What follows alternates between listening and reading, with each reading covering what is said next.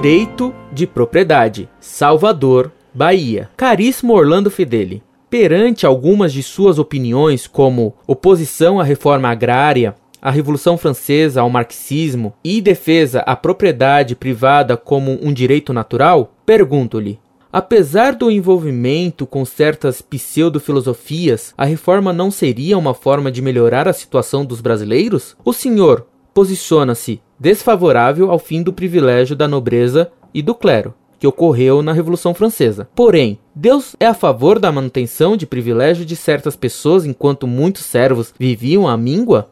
Algumas facetas do marxismo não retratam de certo modo a realidade como a relação exploradores-explorados? Porque a propriedade privada é um direito natural. O próprio Evangelho, Atos dos Apóstolos, apoia a partilha dos bens a todos os cristãos? Jesus te abençoe e lembre-se: é preciso amar mais o bem que odiar o mal. Muito prezado, salve Maria.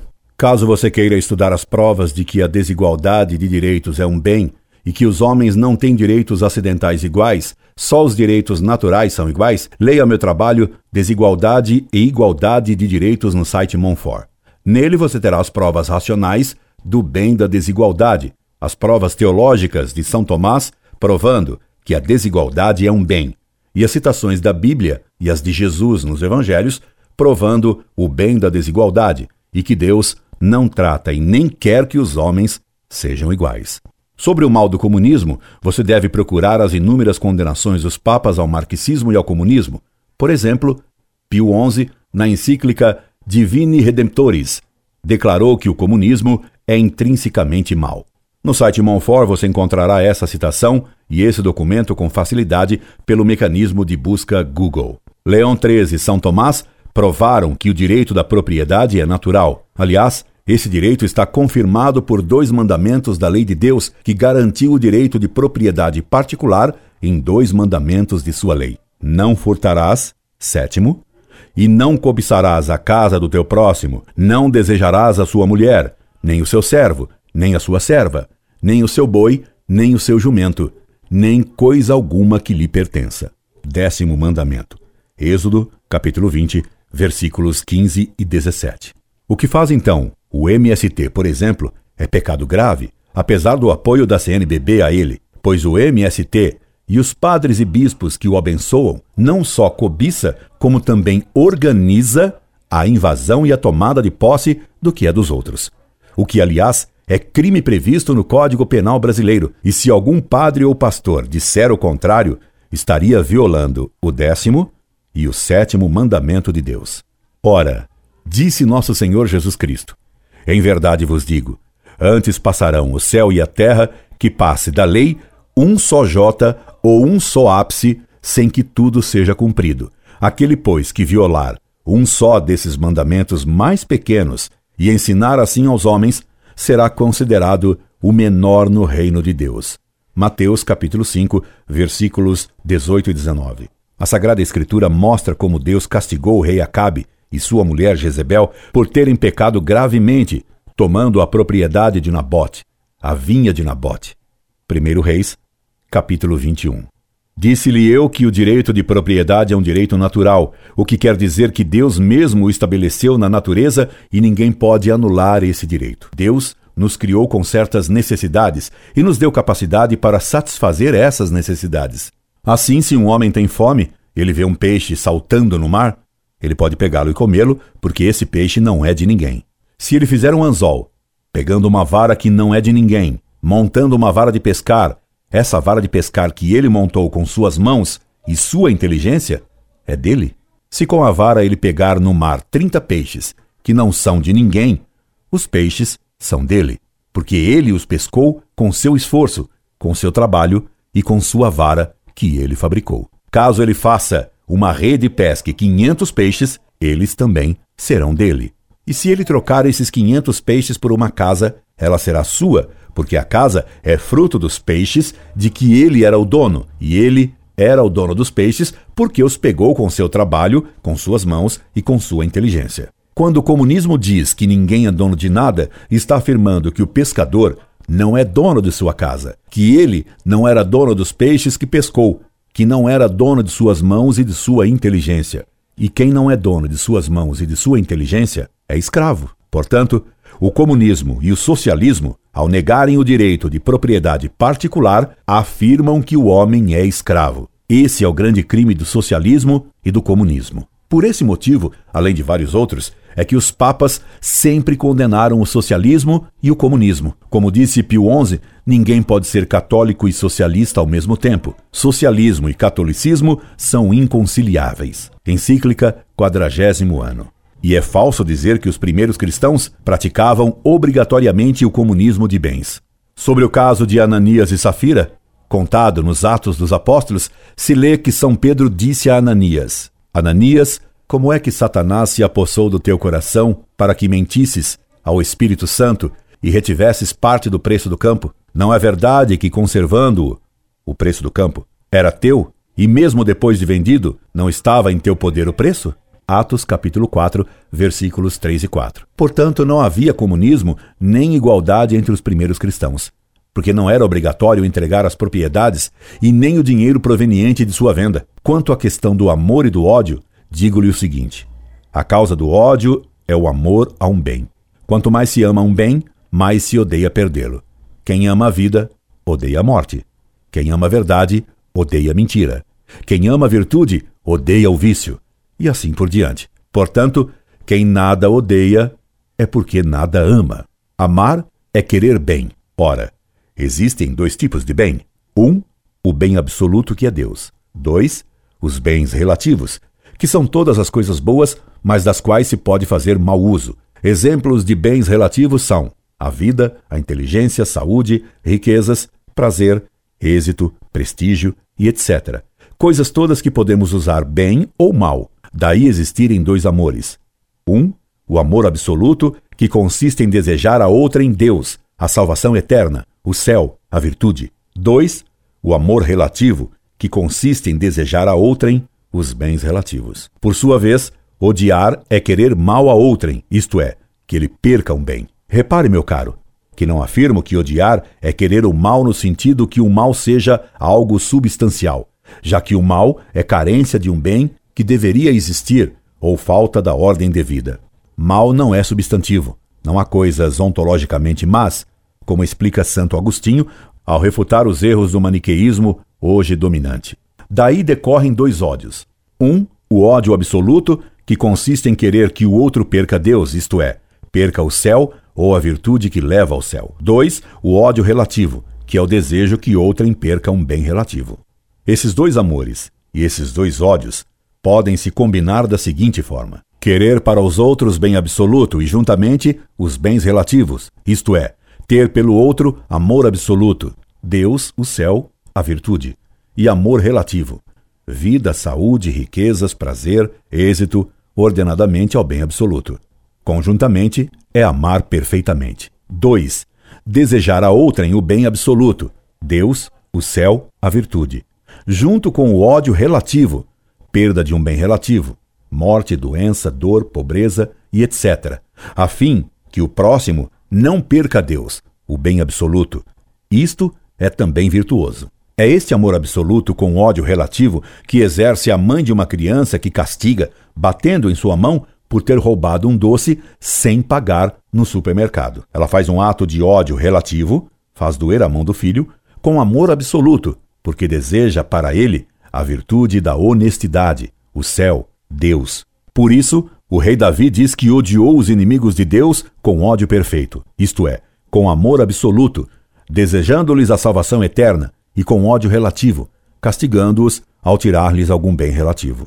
E é assim que Deus nos tem sempre um amor absoluto, pois Deus quer que todos se salvem, que todos tenham a vida eterna no céu, e nos tem ódio relativo, ordenado ao bem absoluto, quando nos castiga com doenças, fracasso, dores e mesmo a morte, porque a vida física não é o bem absoluto. Mais do que a vida física, vale a vida eterna, o céu. Por isso, no primeiro mandamento se ordena que amemos a Deus sobre todas as coisas, mesmo mais que a vida natural. Portanto, não há contradição alguma em amar absolutamente e castigar, isto é, odiar relativamente, visando o bem maior. Branca de Castela, mãe de São Luís, dizia-lhe que preferia vê-lo morto ou leproso do que pecador. Ela tinha por seu filho amor absoluto com ódio relativo. 3. Querer para alguém o bem relativo, o amor relativo, mesmo com a perda de um bem absoluto, Deus é pecado, pois inverte a ordem dos bens. E isso é pecado. Por exemplo, um pai que deseja para o filho riqueza, mesmo na condição de perder a Deus, deseja que o filho fique rico, mesmo roubando. Esse pai tem ódio absoluto pelo filho, ainda que tenha também por ele amor relativo. E isso é desejar o mal. Esse é um ódio pecaminoso porque coloca o bem menor e relativo acima do bem maior e absoluto. Esse amor é pecaminoso, mal. Madame Letícia, a mãe de Napoleão, queria para ele poder e riqueza, dizendo-lhe: Meu filho, aproveita enquanto puder, porque vai durar pouco. Desse modo, ela manifestava por ele amor relativo e ódio absoluto, e isso era pecado.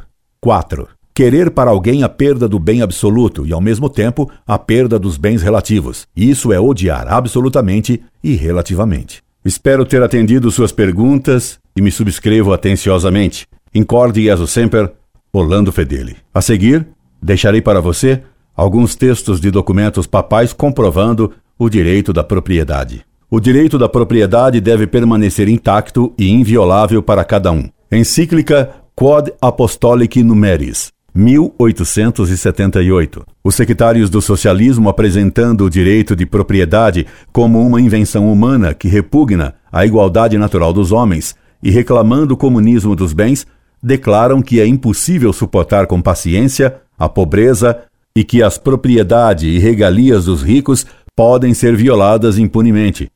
Mas a Igreja, que reconhece muito mais útil e sabiamente que existe a desigualdade entre os homens, naturalmente diferente nas forças do corpo e do espírito, e que esta desigualdade também existe na propriedade dos bens, determina que o direito de propriedade ou domínio, que vem da própria natureza, fique intacto e inviolável para cada um. A conversão da propriedade particular em propriedade coletiva torna a situação dos operários mais precária Encíclica Rerum Novarum, 1891. Os socialistas, para curar este mal, instigam nos pobres o ódio invejoso contra os que possuem e pretendem que toda a propriedade de bens particulares devem ser suprimida, que os bens de um indivíduo qualquer devem ser comuns a todos e que a sua administração deve voltar para os municípios ou para o Estado. Mediante esta transladação das propriedades e esta igual repartição das riquezas e das comodidades que elas proporcionam entre os cidadãos, lisonjeiam-se de aplicar um remédio eficaz aos males presentes. Mas, semelhante teoria, longe de ser capaz de pôr término ao conflito, prejudicaria o operário se fosse posta em prática. Outro sim é sumamente injusta, por violar os direitos legítimos dos proprietários, viciar as funções do Estado e tender para a subversão completa do edifício social. De fato, como é fácil compreender, a razão intrínseca do trabalho empreendido por quem exerce uma arte lucrativa, o fim imediato visado pelo trabalhador, é conquistar um bem que possuirá como próprio e como pertencendo-lhe, porque, se põe à disposição de outrem suas forças e sua indústria, não é evidentemente por outro motivo senão para conseguir com que possa prover a sua sustentação e as necessidades da vida, e espera do seu trabalho não só o direito ao salário, mas ainda um direito estrito e rigoroso para usar dele como entender. Portanto, se reduzindo as suas despesas, chegou a fazer algumas economias, e se para assegurar a sua conservação as emprega, por exemplo, num campo, torna-se evidente que esse campo não é outra coisa senão o salário transformado. O terreno assim adquirido será propriedade do artista com o mesmo título que a remuneração de seu trabalho. Mas quem não vê que é precisamente nisso que consiste o direito de propriedade mobiliária e imobiliária? Assim, esta conversão da propriedade particular em propriedade coletiva, tão preconizada pelo socialismo, não teria outro efeito senão tornar a situação dos operários mais precária, retirando-lhe a livre disposição do seu trabalho e roubando-lhes por isso mesmo toda a esperança e toda a possibilidade de engrandecerem o seu patrimônio e melhorarem a sua situação. Deus não a concedeu aos homens para que dominassem a terra confusamente todos juntos. Encíclica Rerum Novarum, 1891. Não se oponha também à legitimidade da propriedade particular o fato de que Deus concedeu à terra a todo o gênero humano para a gozar. Deus não a concedeu aos homens para que a dominassem confusamente todos juntos. Tal não é o sentido dessa verdade. Ela significa unicamente que Deus não assinou uma parte a nenhum homem em particular, mas quis deixar a limitação das propriedades à indústria humana e às instituições dos povos. Aliás, posto que dividia em propriedade particulares, a terra não deixa de servir à utilidade comum de todos, atendendo a que ninguém há entre os mortais que não se alimente do produto dos campos. Quem os não tem, supere-os pelo trabalho, de maneira que se pode afirmar com toda a verdade que o trabalho é o meio universal de prover as necessidades da vida, quer ele se exerça num terreno próprio, quer em algum lugar, quer em alguma arte lucrativa, cuja remuneração apenas sai dos produtos múltiplos da terra com os quais se ela comuta. A teoria socialista é contrária aos direitos dos indivíduos. Encíclica Rerum Novarum, 1891. Substituindo a providência paterna pela providência do Estado, os socialistas vão contra a justiça natural e quebram os laços da família. Mas, além da injustiça do seu sistema, veem-se bem todas as suas funestas consequências e perturbação em todas as classes da sociedade, uma odiosa e insuportável servidão para todos os cidadãos, porta aberta para todas as invejas, a todos os descontentamentos, a todas as discórdias, o talento e a habilidade privados de seus estímulos, e como consequência necessária, as riquezas estancadas na sua fonte. Enfim, em lugar dessa igualdade tão sonhada, a igualdade na nudez, na indigência e na miséria. Por tudo o que nós acabamos de dizer, se compreende que a teoria socialista da propriedade coletiva deve absolutamente repudiar-se como prejudicial àqueles mesmos que se quer socorrer, contrária aos direitos naturais dos indivíduos, como desnaturando as funções do Estado e perturbando a tranquilidade pública. Fique, pois, bem assente que o primeiro fundamento a estabelecer para todos aqueles que querem sinceramente o bem do povo é a inviolabilidade da propriedade particular. A propriedade particular é absolutamente necessária. Encíclica Rerum Novarum, 1891. A propriedade particular, já nós o dissemos mais acima, é o de direito natural para o homem. O exercício deste direito é coisa não só permitida, sobretudo a quem vive em sociedade, mas ainda absolutamente necessária. Santo Tomás, 2266 a 2. Atenuar o direito de propriedade privada leva rapidamente ao coletivismo. Encíclica, quadragésimo ano, 1931. Deve, portanto, evitar-se cuidadosamente um duplo erro em que se pode cair, pois, como negar ou cercear o direito de propriedade social e pública precipita no chamado individualismo, ou dele muito aproxima, sim, também rejeitar ou atenuar o direito de propriedade privada ou individual leva rapidamente ao coletivismo, ou pelo menos à necessidade de admitir-lhe os princípios. O direito de propriedade é distinto de seu uso. Encíclica Quadragésimo Ano, 1931. A fim de pôr termos às controvérsias que acerca do domínio e deveres a ele inerentes, começam a agitar-se. Nota-se, em primeiro lugar, o fundamento assente por Leão XIII, de que o direito da propriedade é distinto de seu uso.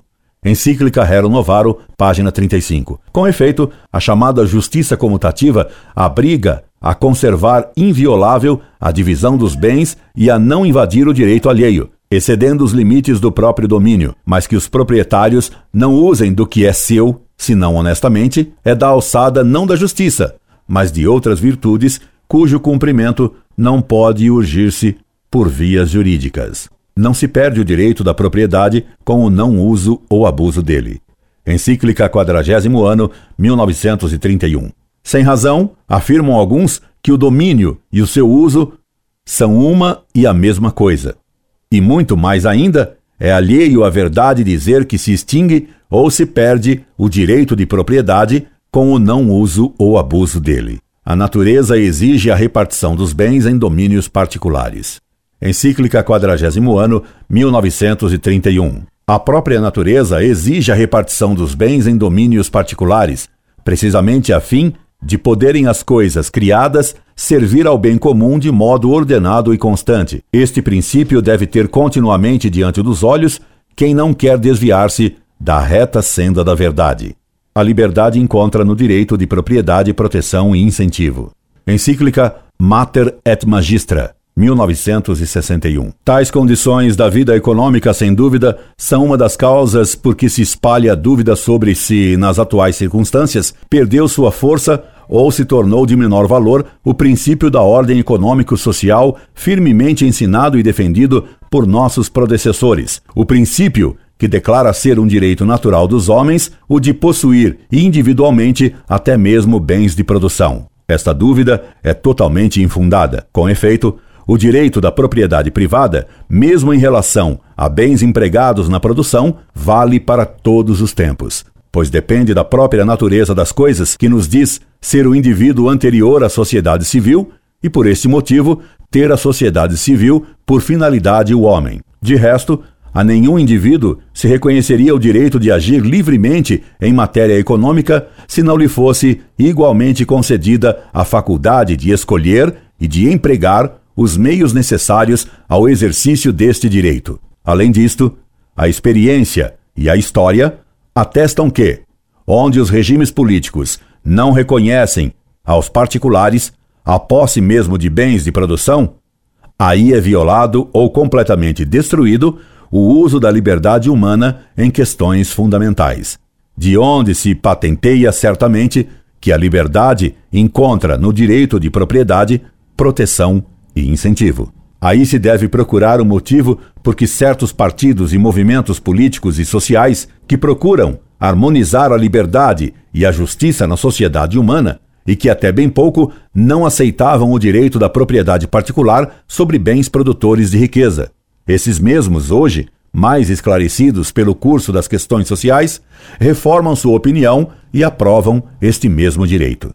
Apraz-nos, portanto, citar as palavras de nosso predecessor Pio XII, de feliz memória. A Igreja, protegendo o direito da propriedade particular, tem em vista um excelente fim ético-social. De nenhum modo pretende ela defender a atual ordem de coisas como se nela reconhecesse a expressão da vontade divina, nem assume o patrocínio dos opulentos e plutocratas, desprezando os direitos dos pobres e indigentes. A verdadeira intenção da Igreja consiste em fazer com que o instituto da propriedade particular seja tal como o desígnio da divina sabedoria e a lei natural o estabeleceram. Rádio Mensagem de 1 de setembro de 1944. Isto é, cumpre que a propriedade particular seja uma garantia. Orlando Fedeli.